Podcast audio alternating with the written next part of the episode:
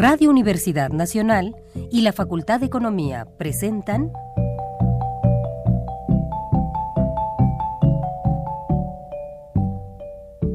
Los bienes terrenales.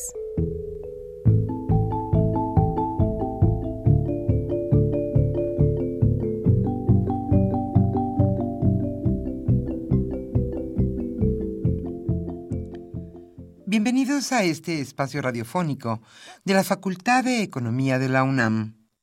Como cada semana, estamos aquí con ustedes para reflexionar sobre un tema interesante relacionado con la economía, la política, la cultura y las cuestiones sociales.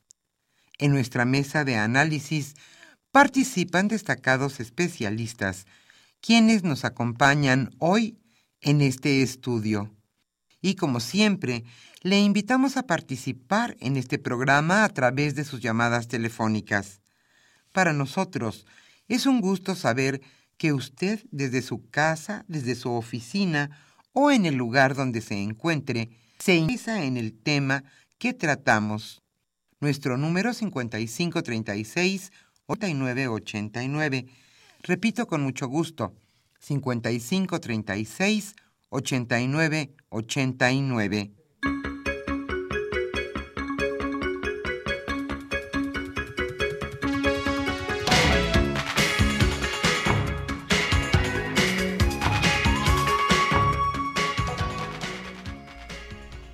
En esta agradable mañana de viernes aquí en la capital de la República estamos nuevamente con ustedes en su programa Los bienes terrenales.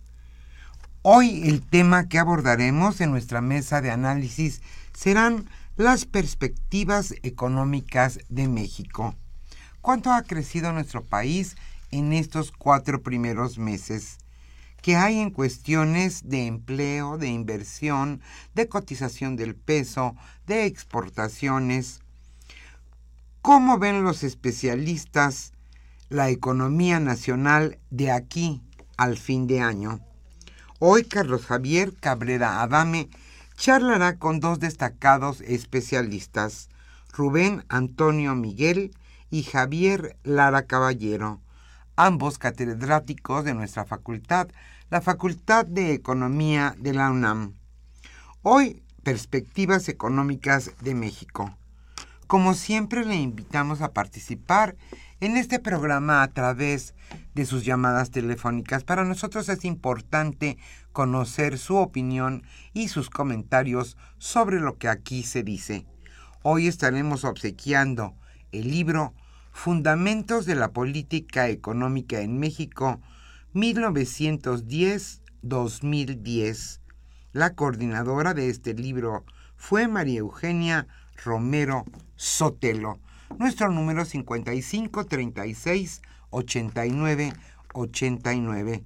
Como le decíamos, nos da muchísimo gusto saber que usted participa en este programa. Antes de nuestra mesa de análisis, la invitamos a escuchar la economía durante la semana.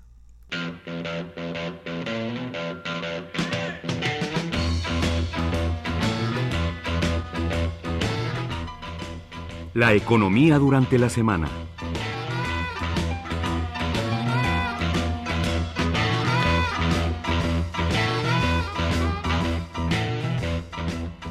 Esta primera noticia es una buena noticia. La economía mexicana creció 2.9% en el primer trimestre. De enero a marzo de este año, la estimación oportuna del Producto Interno Bruto registró un incremento del 2.9% comparado con igual periodo de 2015. Esto lo informó el Instituto Nacional de Estadística y Geografía, INEGI, en su reporte sobre la estimación oportuna del Producto Interno Bruto trimestral, expuso que por actividades económicas el PIB de las actividades primarias avanzó 3%, el de las secundarias 2.2% y el de las terciarias 3.7%. También señaló el instituto que con datos desestacionalizados, la estimación oportuna del PIB trimestral reportó un crecimiento de 0.8% en el periodo enero-marzo de 2016 respecto al trimestre inmediato anterior.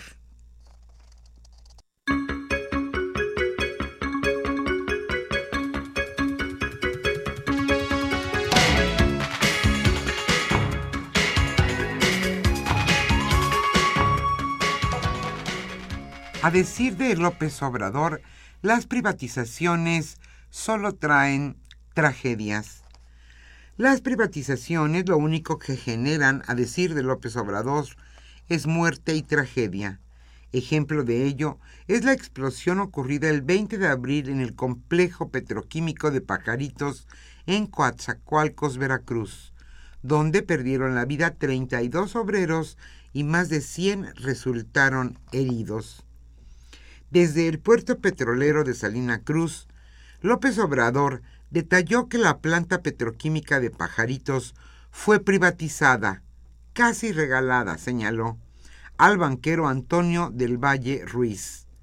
Al dueño de Mexichem, agregó, se le hizo fácil que de los 2.200 trabajadores que tenía ahí Pemex se despidiera a 1.500. Solo dejó a 700 descuidó el área de mantenimiento y seguridad y por eso ocurrió la explosión.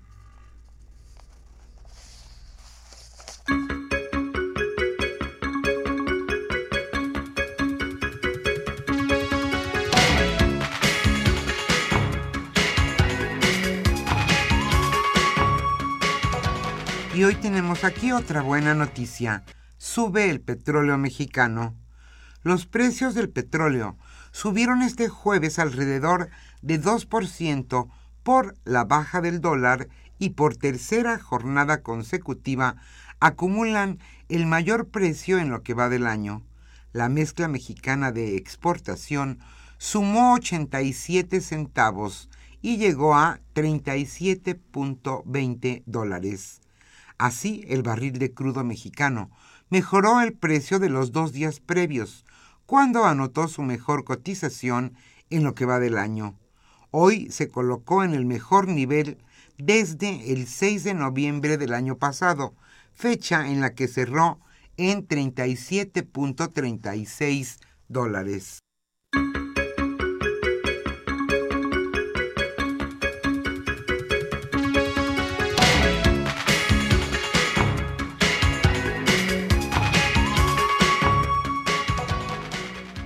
Reduce Pemex pérdidas trimestrales.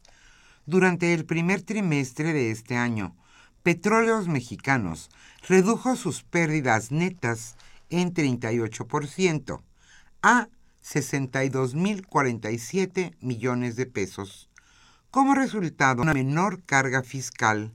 Además, la empresa registró una reducción de 2.961 empleados al cierre de este periodo. Los resultados financieros de la empresa registraron una leve mejora durante el trimestre, al reportar menores pérdidas netas desde los 100.478 millones de pesos que perdió en el mismo periodo del año anterior.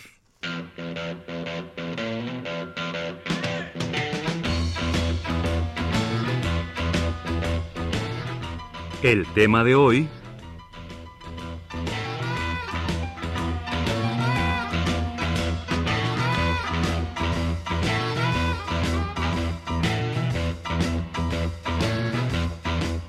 Como señalamos al inicio de este programa, el tema que hoy abordaremos en nuestra mesa de análisis es Perspectivas Económicas de México. Hoy Carlos Javier Cabrera Adame charlará con dos especialistas en el tema, Rubén Antonio Miguel y Javier Lara Caballero. Ellos son catedráticos de nuestra facultad, la Facultad de Economía de la UNAM.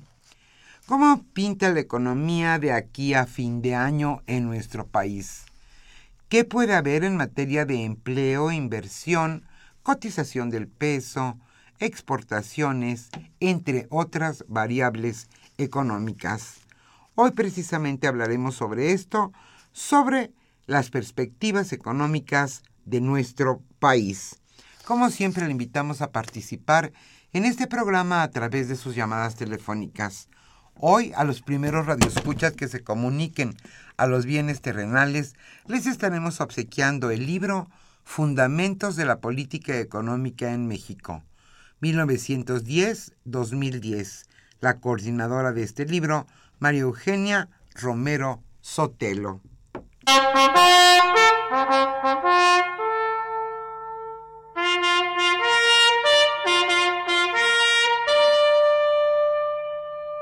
Para Zarape Saltillo, Chihuahua para soldados, para mujeres Jalisco, para amor en todos lados. Un zapatero fue a misa, no sabiendo qué rezar. Gritaba por todas partes, zapatos que remendar, la cucaracha, la cucaracha, ya no puede caminar, porque no tiene, porque le falta marihuana que fumar, la cucaracha, la cucaracha, ya no puede caminar, porque no tiene, porque le falta marihuana que fumar.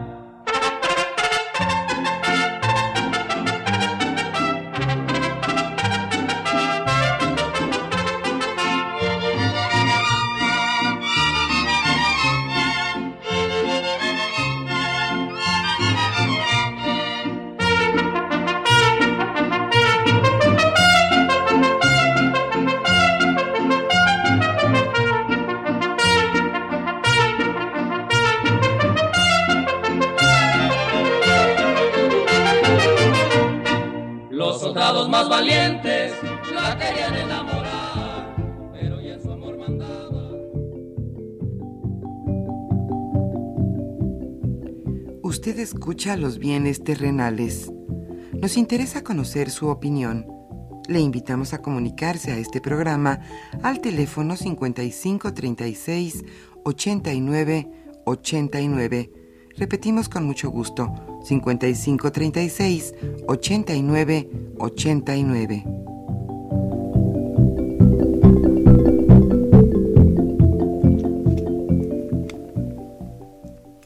Buenas tardes, estimados radioescuchas de los bienes terrenales.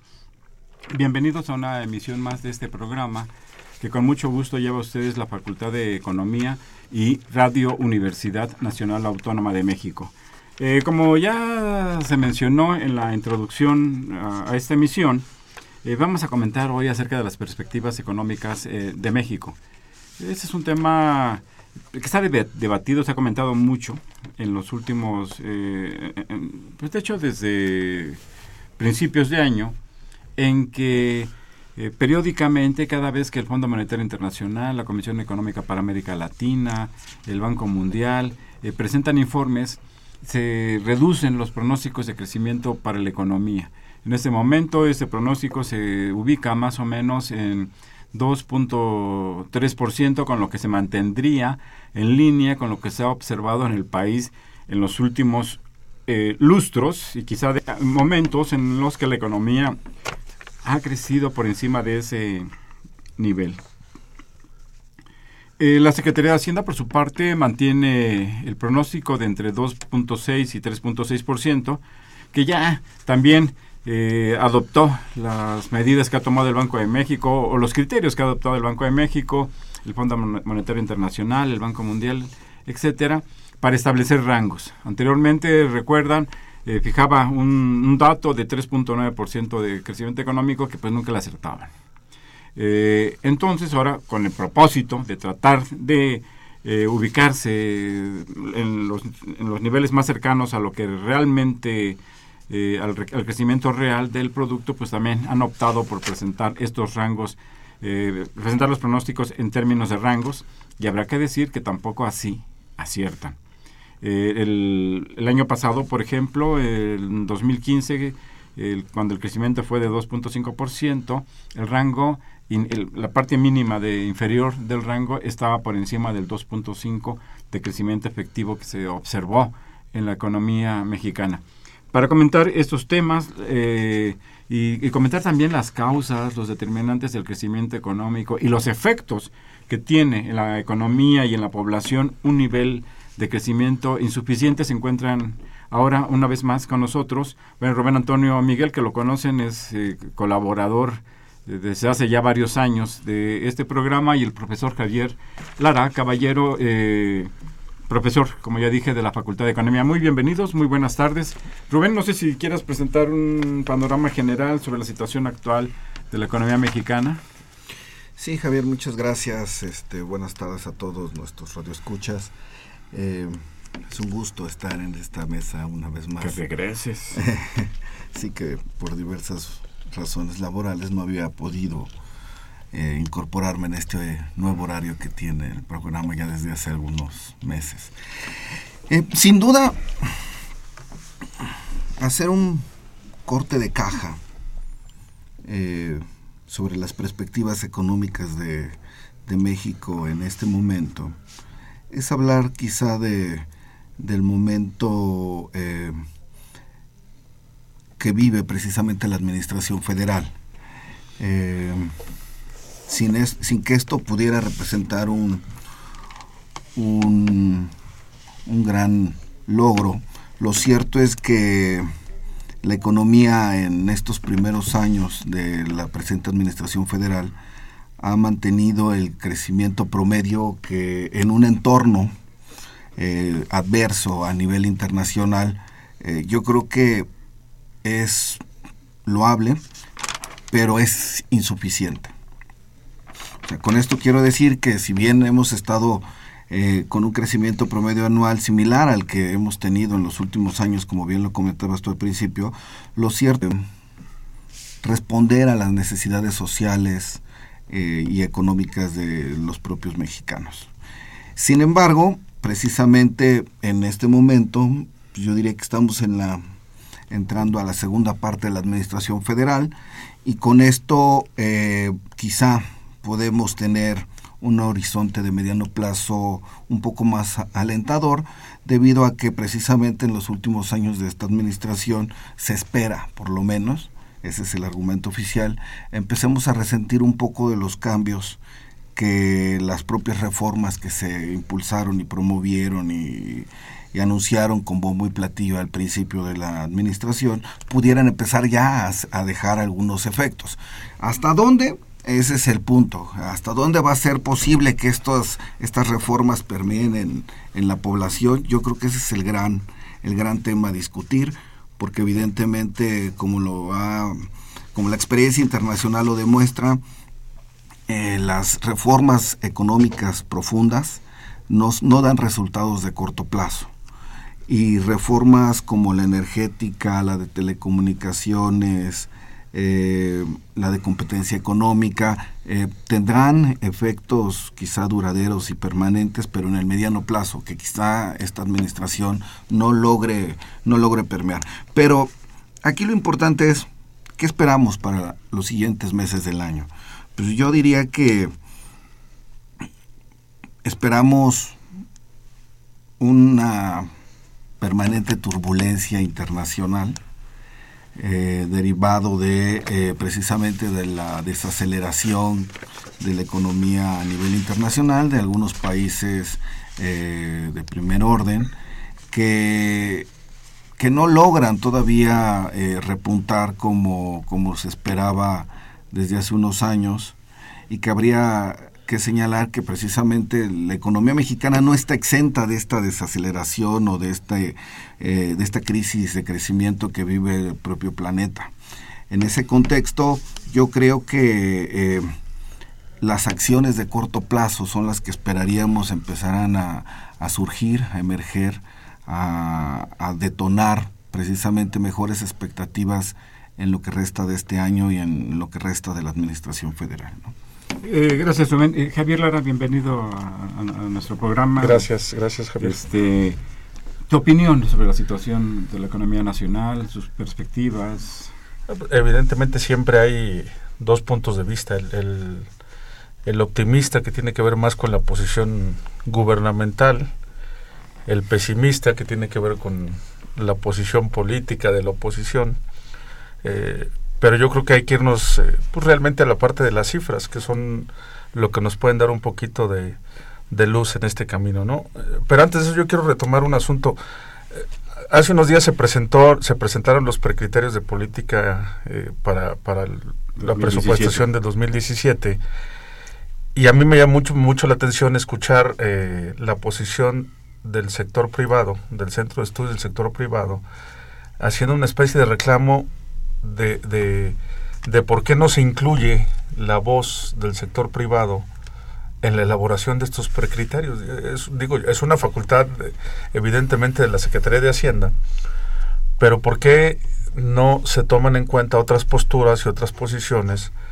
Porque como decías al principio, eh, al parecer Hacienda pareciera que si jugara la lotería y comprara boleto, la rifa saldría en letra. Es decir, no le atinamos a, al nivel de crecimiento. ¿no? le atinan. todo un equipo de econometristas. No, le atinan, no le atinan al crecimiento y entonces hay que estarlo ajustando tres o cuatro veces al año, siempre a la baja, evidentemente. Entonces el reclamo del sector privado es y por qué no hacemos un ejercicio incluyente para generar estos criterios de, de política económica. ¿Por qué no se les incluye para calcular, por ejemplo, el precio del petróleo, el precio eh, que se espera del dólar, el precio, en fin, todos estos precriterios en un ejercicio mucho más democrático y mucho más incluyente para, para hacerlo un asunto más sólido y más técnico y menos político, porque finalmente, que es eh, con lo que inicié mi reflexión inicial, pareciera que es un asunto mucho más de deseos políticos y de discurso político que un ejercicio econométrico, económico, el, el tema de toda la y realista el tema de toda la presupuestación, ¿no? Entonces no es un asunto no es un asunto menor, pasa con el precio del petróleo, comentábamos hace un rato, eh, por ejemplo, este dato que a mí me parece catastrófico, que en el último año del, sexenio de Felipe Calderón, el país estaba recaudando cerca de 4.300 millones de dólares eh, mensuales por venta de petróleo y en el último trimestre de este año no llegamos ni a los 900. Es decir, es un asunto muy complicado al que nos estamos enfrentando y entonces todo esto eh, tiene que ver evidentemente con, con, lo que estamos esperando a futuro. Si, si no somos capaces de definir, eh, traslado este, por, por ejemplo, este ejercicio un asunto personal, si no sabemos lo que vamos a ganar en el año, pues no sabemos en lo que vamos a gastar, ¿verdad? Entonces, eh, no es un asunto menor el tema, el tema del diseño eh, presupuestal, el tema de, de los precriterios, ¿no? Este, con respecto a la cifra que presentas de petróleo, eh, para el mes de, para el, para el primer semestre. Por el primer trimestre del año, sí. No sé, yo creo que sería una cosa de precisar algunos datos, pero yo tengo un dato que es de 3.400 millones al, al, primer, al primer trimestre. ¿Qué significan?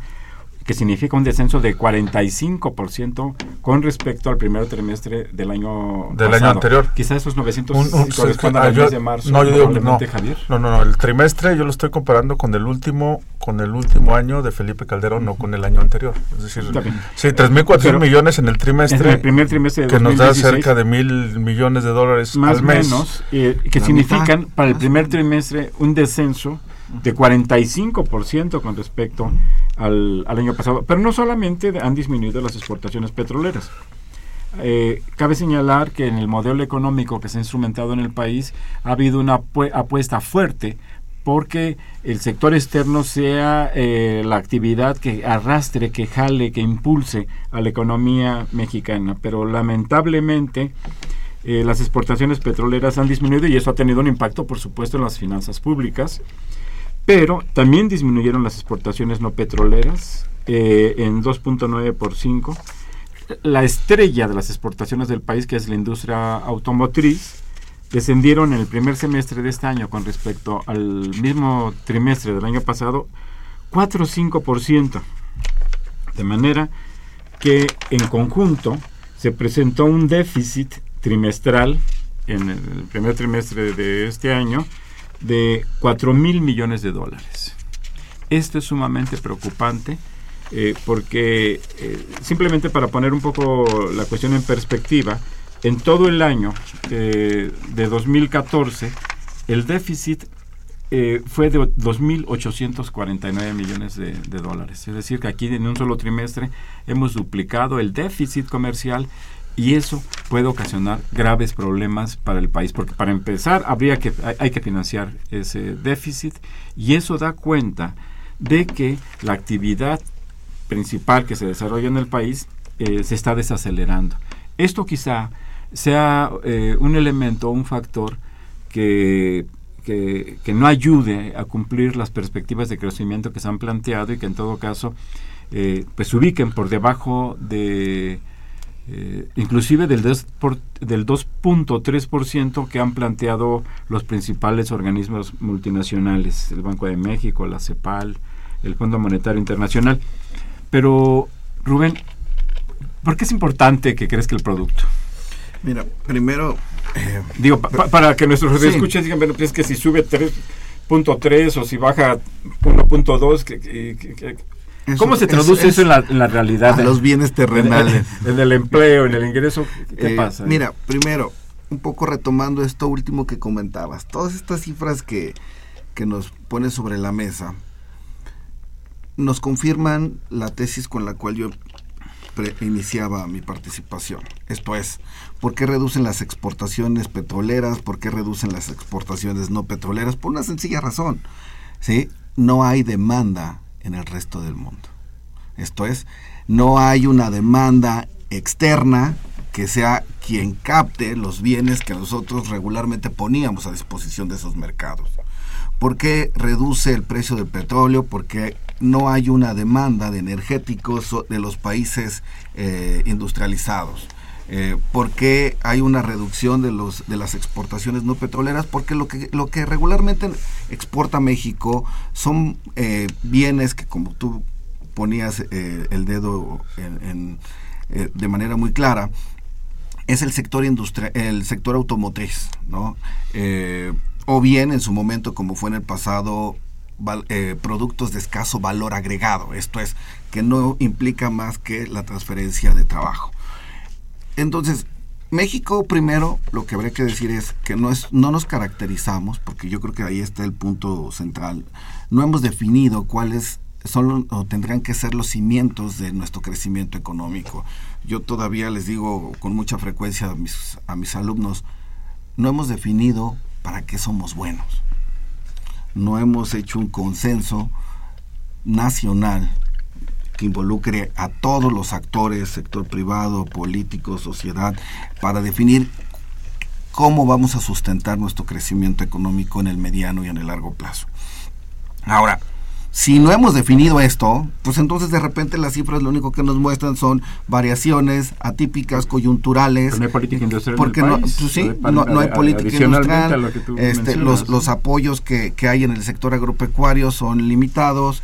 Eh, no hemos definido esa gran ruta, no hemos ubicado, es como si nos paráramos en una carretera que tiene muchas vertientes, no hemos definido por cuál vamos a transitar. Que debo decirte que el sector agropecuario fue el único sector que incrementó sus exportaciones en este último trimestre. Perdón. Entonces, ¿por qué es importante que la economía crezca? Pues primero, porque vinculado al crecimiento económico, y así lo marca cualquier principio económico básico, eh, hay, un, hay un uso de los factores de la producción.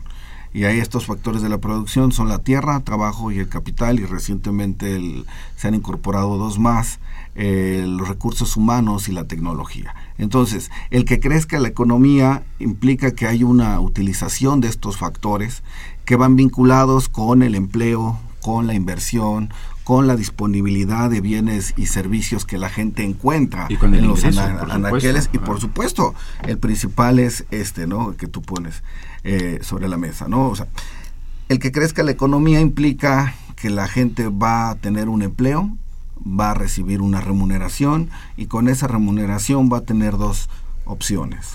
O consume o ahorra o y, y del ahorro surge la inversión entonces si esto ha venido siendo prácticamente inercial, responde a la lógica de que hemos hecho durante muchos años exactamente lo mismo. y, y nos hemos eh, y vuelvo al mismo ejemplo, hemos centrado la discusión en que si unos quieren ir por el carril de la derecha, otros quieren ir por el carril de la izquierda, otros quieren ir un eh, por el camino de atrás, y el caso es de que no hemos definido cómo tenemos que eh, iniciar ese, ese, ese andaje. ¿no? Entonces creo que ese es el gran problema al cual nos hemos enfrentado. Hemos perdido muchos años discutiendo y haciendo el diagnóstico y ha faltado las propuestas y los cómo. Eh, Javier, tú, yo quisiera recuperar algo que, que señalaste en tu primera intervención respecto al, tema de los precriterios. En efecto, como tú señalabas, pues esa es una obligación, pues está señalado en la Ley Federal de Presupuesto y Responsabilidad Hacendaria de la Secretaría de Hacienda. Pero es claro que la Secretaría de Hacienda, el presidente de la República, que es que, quien finalmente lo envía a la Cámara de Diputados, negocia toma en cuenta la opinión de diversos sectores. El Centro de Estudios Económicos del Sector Privado señalaba que está reclamando su la falta eh, la, conveniencia de que se les de que se tome en cuenta su opinión para diseñar pues, los precriterios y los criterios y las políticas en concreto, que ahí está definida la política de ingresos, la política de gasto, la política tributaria, claro. y la política de deuda. Pero pensando eso, este y, y teniendo en cuenta que la política económica es el escenario donde se definen eh, las herramientas, las políticas específicas que se van a, tomar para tratar de incidir en, la actividad económica de, en este caso de la economía mexicana, ¿no sería conveniente también que otros actores, que otros sectores sociales, así como lo demanda que no lo tiene, que probablemente lo tenga, quizá no en público, quizá en otro tipo de reuniones, hagan eh, los empresarios, dejen escuchar, dejen... Eh, planteen sus, sus, inquietudes y sus propuestas, que otros actores sociales, por ejemplo, los sindicatos, los académicos, también participaran en este proceso de definición de, lo, de una política tan importante que que incide en el nivel de vida de millones y millones de mexicanos? Evidentemente. Dicen por ahí que la economía es algo muy serio como para dejarlo en manos de los economistas, ¿no? Entonces, eh, sí, claro, claro, el, el, tema de la construcción de, de todo este entramado global requiere de la participación y el concurso de todos, evidentemente. Sí, como bien dices, evidentemente se dan negociaciones, se dan cabildeos, eh, el reclamo del, del, de la iniciativa privada se da públicamente, pero en privado se reúnen, por supuesto, con, con, quien, con quien diseña estos eh, mecanismos, cada quien defiende sus intereses.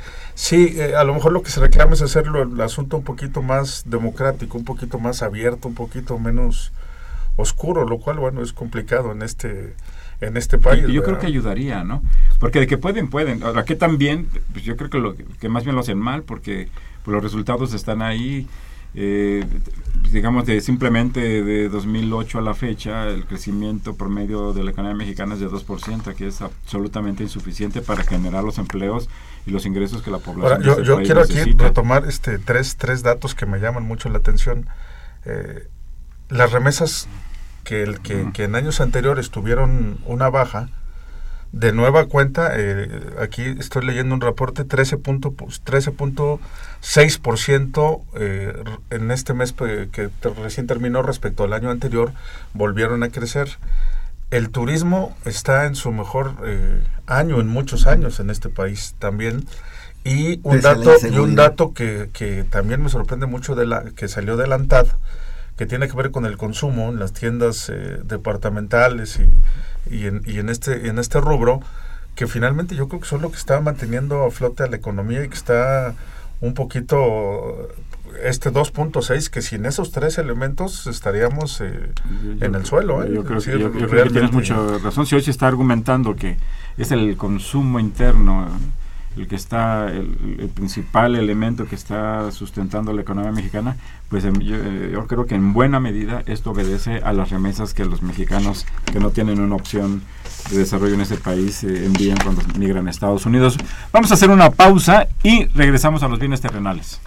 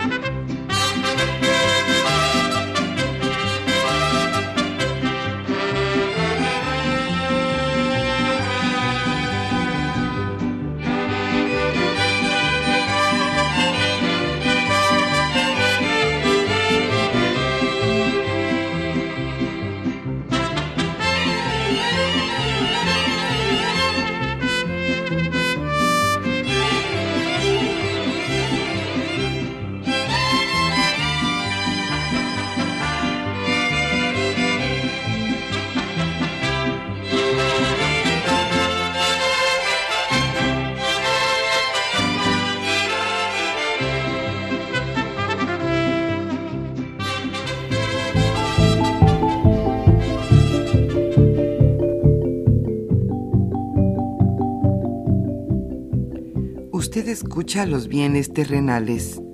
Nos interesa conocer su opinión. Le invitamos a comunicarse a este programa al teléfono 5536 89 89. Retimos con mucho gusto 5536 89 89.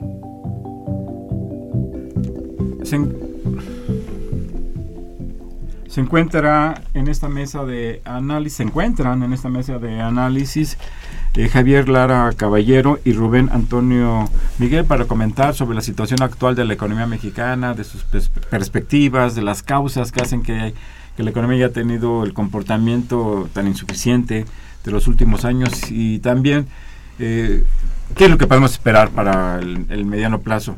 Eh, ¿Por qué razón, Rubén?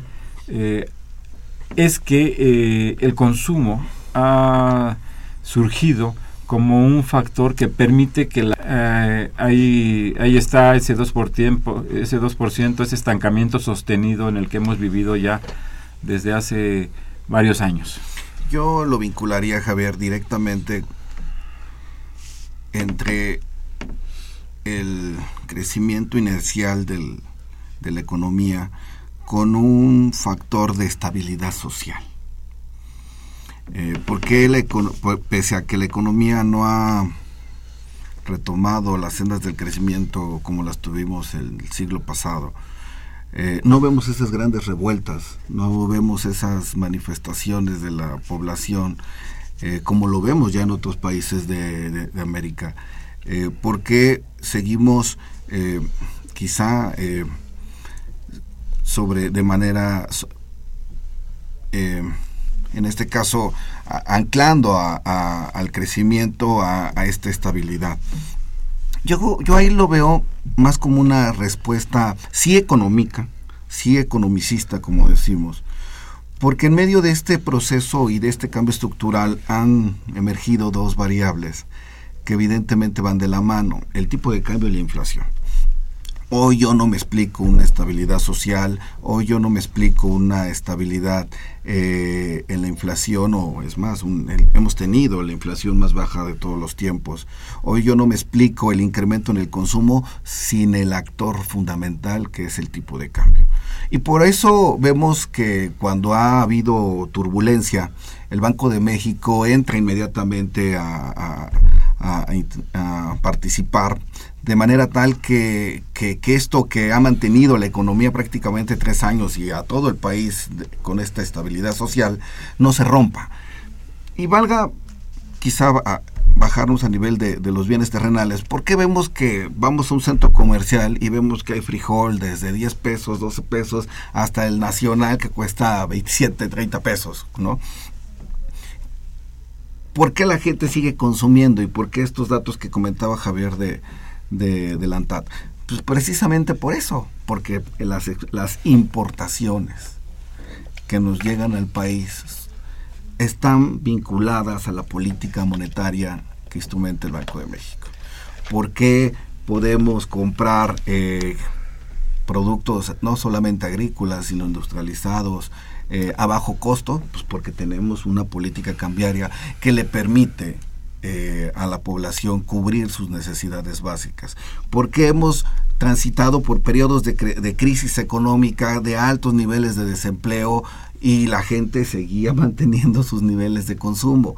Esto es propiamente lo que representa el modelo de crecimiento económico que se impulsa en México desde los 80, ¿no? O sea, apoyados en la teoría de Friedman vinculada al monetarismo, eh, marca la pauta de que hoy en día podamos tener estos indicadores como lo plantea Javier, que es insuficiente, sí, por supuesto, y será insuficiente, pero creo que es lo que caracteriza hoy la economía en tanto no definamos por qué carril queremos correr. yo, creo que ahí habría un factor que habría que considerar eh, también, y es el hecho de que los precios de las materias primas en los mercados internacionales han disminuido de una manera importante. Y bajan los costos y, de producción. Y, y, y, bajan los costos de los alimentos que se importan también. Eso ha ocasionado diversos problemas en, pues en Brasil, en Argentina, en diversos países de América Latina que son exportadores de materias primas, pero también en México. De hecho, el, de este descenso de las materias primas, incluidas el petróleo, eh, pues tiene, está teniendo un impacto importante. Pero por otro lado, amortigua eh, relativamente la situación por el hecho de que los alimentos que se están eh, importando, pues están siendo más baratos que, en el pasado. Dice, dice, dice el filósofo de, de Güemes que, que, estamos como estamos porque somos como somos. yo, yo creo que, que sí, evidentemente lo que comenta Rubén tiene que ver con, con el aumento del consumo, pero creo que también tiene que ver con la parte del comportamiento social del, mexicano y con la parte de la oferta crediticia que ha habido. Es decir, vas a cualquier súper, vas a cualquier tienda departamental y todo está a 6, a 12, a 18 o hasta 24 meses sin intereses. Entonces todo el mundo en la irracionalidad económica, que será un asunto que merece otro análisis porque seguramente impactará ese tema. Sí, y, y lo que va a significar en cartera vencida y todo ese tema. Pero la verdad es que la facilidad con la que se puede comprar algo eh, es mucho mayor que hace unos años. Entonces yo creo que también tiene que ver el aumento en el, en el nivel de consumo, no solamente con esta parte que comenta Rubén, sino con también, pues si puedo, voy, me lo ofrecen, este, estoy de buenas, estoy de malas, estoy como esté, por eso empecé a decirlo, es, voy y compro voy y consumo, aunque después las consecuencias, eh, tanto para la economía personal como para la economía global, vayan a tener eh, otra dimensión, ¿no? Siempre y cuando no esté presente ese elemento de mal humor social que, que señala el señor presidente de, la República. al revés, comprando, ¿quién se pone de malas comprando? al revés, yo creo que atribuye el buen este, humor colectivo, ¿no?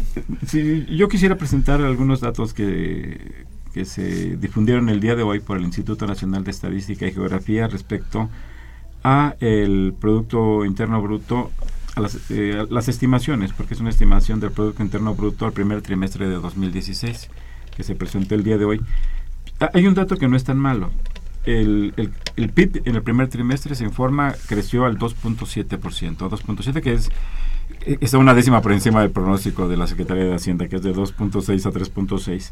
Sin embargo, cabe señalar que visto sectorialmente la composición del, producto, las actividades primarias crecieron 3%, las actividades secundarias el 0.7% y las actividades terciarias 3.7%. Esto pues eh, corrobora eh, y, lo que se ha señalado en distintos medios, incluidos los oficiales por parte de la Secretaría de Hacienda, de qué es el comercio, porque es justamente el comercio uno de los, uno de los eh, sectores que se encuentra en estas, dentro de estas actividades terciarias junto con el turismo, los servicios financieros, etcétera, una servicios, pero es el comercio el que está ahí. Y por otra parte, el crecimiento que ha tenido, que han tenido las actividades primarias. Ahí valdría la pena matizar de que es una buena noticia que la actividad eh, agropecuaria esté, este, tenga, este, sea dinámica, que esté, creciendo, la cara pero que sin embargo tiene un peso pequeño. El sector agropecuario apenas aporta el eh, entre el 4 y el 5% del Producto Interno Bruto. Entonces, eh, pues esa es la situación a partir de los... Eh, del informe que presentó el, justamente el día de hoy el Instituto Nacional de Estadística y Geografía. Pues si no tienen inconveniente, vamos a ceder eh, los micrófonos a nuestros radioescuchas eh, para tener, para que sea efectivamente un intercambio, para que efectivamente haya un intercambio de ideas y de opiniones. A, Manuel Munguía, eh, muchas le enviamos un saludo y gracias por llamarnos. Él plantea, es patético el, el crecimiento pronosticado por el Fondo Monetario Internacional. No es justo eh, no es justa tanta infamia para el pueblo latinoamericano. El mercado y el monetarismo no han funcionado. Eh, bueno, pues ahí está, yo creo que sí hay muchas cosas que no han funcionado. ¿no? Está claramente lo demuestra el bajo crecimiento económico que ha tenido el país. Gracias también a Jair Hermoso, no sé si su, apellido así lo conozcan. O así se considera. un saludo, un saludo a, a Jair.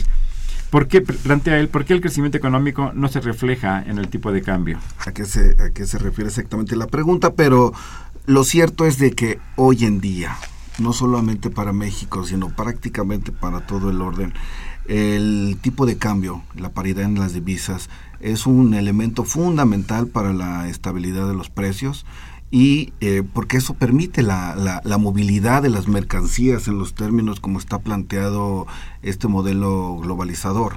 Entonces, eh, por eso cuando hemos tenido turbulencias, yo insistiría, inmediatamente tiene que intervenir el Banco de México porque eso sí trastocaría, imagínense que los precios se nos dispararan, pues todo el mundo saldríamos, perderíamos ese optimismo eh, que, comentaba Javier hace un rato, y eso sí movería masas, ¿no? Eh, Arturo Báez Hernández, gracias por llamarnos, él plantea, ¿cómo afectan al crecimiento económico expectativas negativas, como por ejemplo los eventos en la planta Pajaritos y la falta de seguridad, entre otros elementos? es que es evidente, eh, siempre hay una correlación entre, entre, lo, entre la parte social, entre la parte política de un país y entre eh, las expectativas de inversión. Sí, sí, es, va correlacionado con esta parte de la economía que no podemos medir, que tiene que ver con, con las expectativas sociales. Evidentemente, si hay un buen ánimo, yo como inversionista, eh, sobre todo los inversionistas de fuera, no tanto los nacionales, pues decido meterle lana al país, ¿no? Y decido dejar mi dinero aquí. Si, si el entorno político y social eh, está vulnerable, si hay inestabilidad, pues decido no invertir. Entonces, evidentemente, sí afecta este, este, eh, tipo de, sí. Y aparte eso contribuye al mal humor social. Y también contribuye al mal humor social, evidentemente. Eh, Josefina Cruz, un saludo, gracias por llamar. Plantea, todos los precios han subido. ¿Por qué ese crecimiento no se, no se ha reflejado en, me imagino que la inflación, la medición de la inflación, doña Josefina, es que lo entiendo bien. Pues ahí lo primero que habría que decir es que el indicador que publica eh, el INEGI es, su, es el que corresponde a una canasta de bienes. Esto, y, y lo que refleja este, eh, este valor es la variación promedio de los precios de esa canasta, no de todos los bienes que están en la economía. Entonces, eh, regularmente cuando se busca medir la inflación de todos los bienes y servicios que hay en el país, regularmente el indicador que se ocupa es el deflactor implícito del producto. Eh, y que siempre, siempre, siempre será más alto que la inflación vía INP que publica eh, el INEGI. ¿no? Jorge Aguilar, un saludo. Él, él, nos habla desde Tlalpan. Dice, en comparación con economías de América Latina, ¿cómo se encuentra la economía mexicana? Y agrega, ¿cuáles son los eh, motores de, de crecimiento de la, en estos momentos? Bueno, ya más o menos hemos comentado sí. ¿no? que esto está descansando en el, en turismo, consumo, en, remesas, en el consumo interno. En el consumo interno. Eh, de hecho, los datos que se han presentado sobre inversión fija bruta eh, indican un descenso de la inversión en maquinaria y en equipo también. Sí. Esos son datos para el mes de enero. Pero la primera parte, ¿qué pasa con América Latina? Pues hoy en día México es ejemplo no solamente de Amer para América Latina, digo, imagínense cómo puede estar la, la, la, la economía mundial, que, que, que nos pongan no, no, como ejemplo. América Latina. Eh, eh, eh, si comparamos con lo que pasa, lo malo. No, si nos comparamos con lo que pasa sí, con Brasil, pero eso yo creo con lo que está viviendo exacto, Argentina, con lo que pasa en Brasil, o sea, este que en, en Argentina este, pero que tiene que ver también con eso en Venezuela no, con, Venez políticos. Con, con, Venezuela que, que va, claro, el pronóstico claro. es de que decrezca pues, más o menos entre 5 y 6 por ciento para este año. Pero sin embargo hay matices en la vida. Ah, por supuesto. México tiene un crecimiento más bajo que el crecimiento promedio de América Central por ejemplo. Entonces, eh, nosotros tenemos un estancamiento, lo que hemos llamado un estancamiento sostenido desde hace más de 30 años. ¿no? Hubo un momento en que Brasil, Argentina y toda América Latina crecía por encima de México, sí se cayeron y México se mantuvo en su 2% y ahora resulta que con respecto a América del Sur, eh, nuestro país tiene una tasa de crecimiento que aunque es de 2% está un poco por encima de ella. Hay, hay, hay matices, pero estamos sin embargo... Estamos como siempre. Sin embargo, estamos por debajo del crecimiento que se está observando en América Central. Sí, y que estos países de América Central, Javier, basan su crecimiento económico prácticamente en el comercio. No, no son países que se caractericen por tener una industria flotante, no, no, no se caracterizan por eh, otros temas que no sea propiamente del comercio. Este, un saludo afectuoso a don Leopoldo Ruiz. Él plantea a qué actividad económica debería apostarle la economía mexicana? Es, eh, esa es una pregunta muy interesante. Es la de los muy difícil, don Leopoldo. sí. Pero a ver. Yo, yo, comentaba precisamente lo que necesitamos es hacer un gran acuerdo nacional para definir en qué vamos a ser buenos. ¿no? no es, muy tarde para hacer pues nunca es tarde para Pues yo digo que nunca es tarde, porque nos hemos pasado, hace 10 años decíamos que el bono... Este, crear una comisión para hacer un acuerdo, claro, está pues, bien. porque eso es lo que luego hacemos, ¿no? Pero no, ya, ya siendo un poquito más eh, rigurosos en el análisis, hace unos 10 años, eh, se apostó a que el bono demográfico que iba a representar el tener una población basada en jóvenes eh, iba a ser el potencial que nos iba a sacar a flote. Hoy vemos que ese bono demográfico está a punto de, caducar y, no vemos ese resultado. ¿Por qué? Porque nunca supimos en qué íbamos a ocupar a los Pero hay ejercicios exitosos. A ver, por ejemplo, el tema de la industria automotriz. El tema de la industria automotriz que comentabas, que ahorita tuvo una ligera baja, pero ha sido muy exitosa en este país. Sí, pero, O, por ejemplo, ahorita vemos el caso de las telecomunicaciones.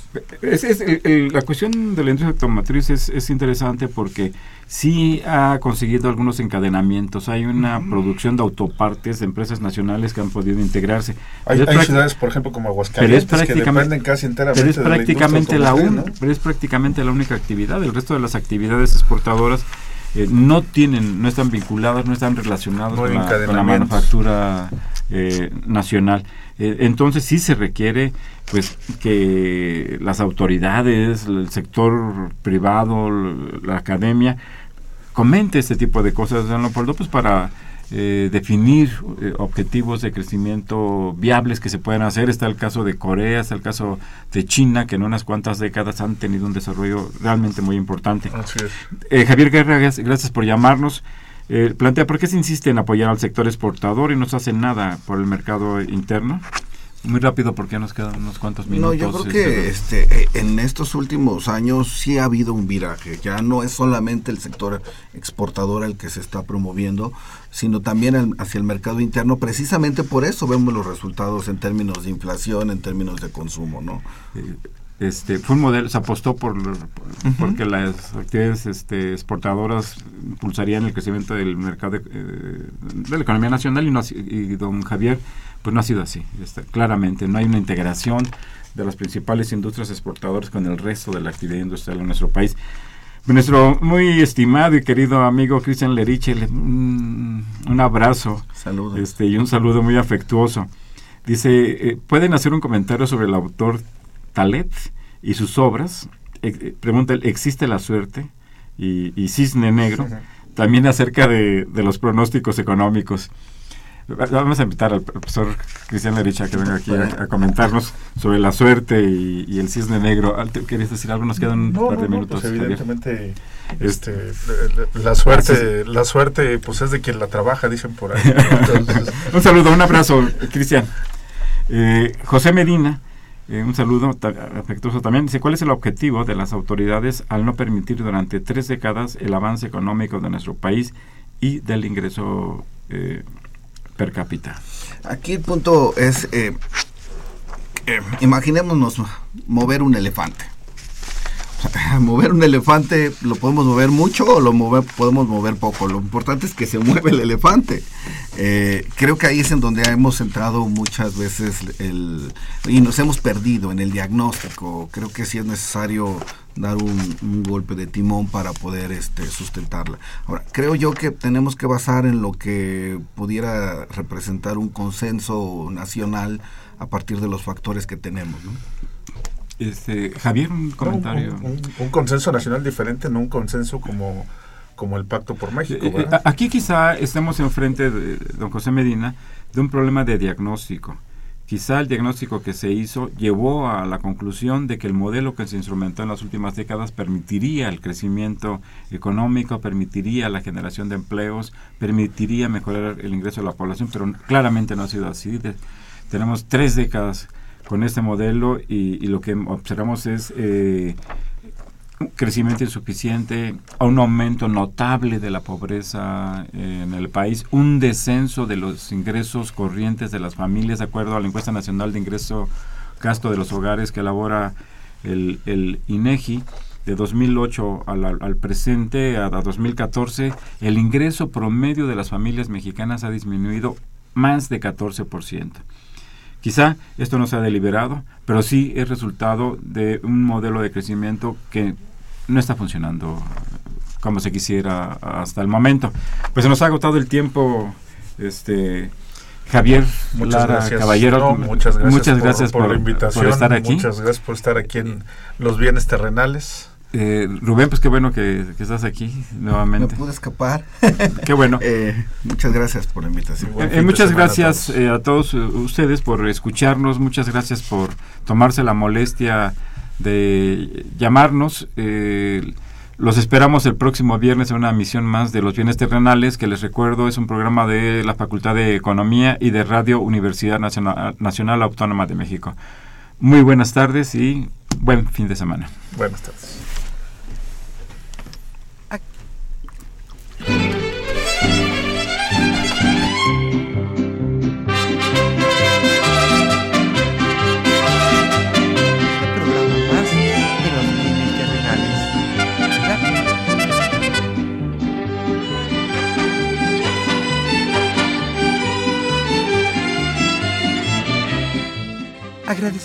Atención y participación en este programa a través de sus llamadas telefónicas y la invitamos la próxima semana a la misma hora en otro programa más de los bienes terrenales.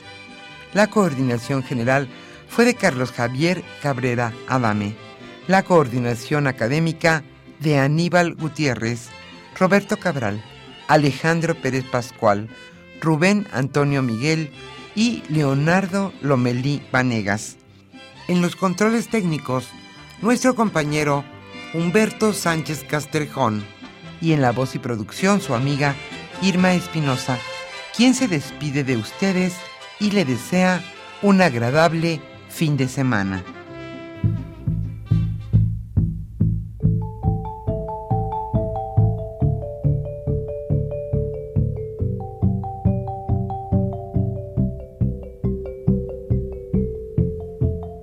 Radio Universidad Nacional y la Facultad de Economía presentaron Los bienes terrenales.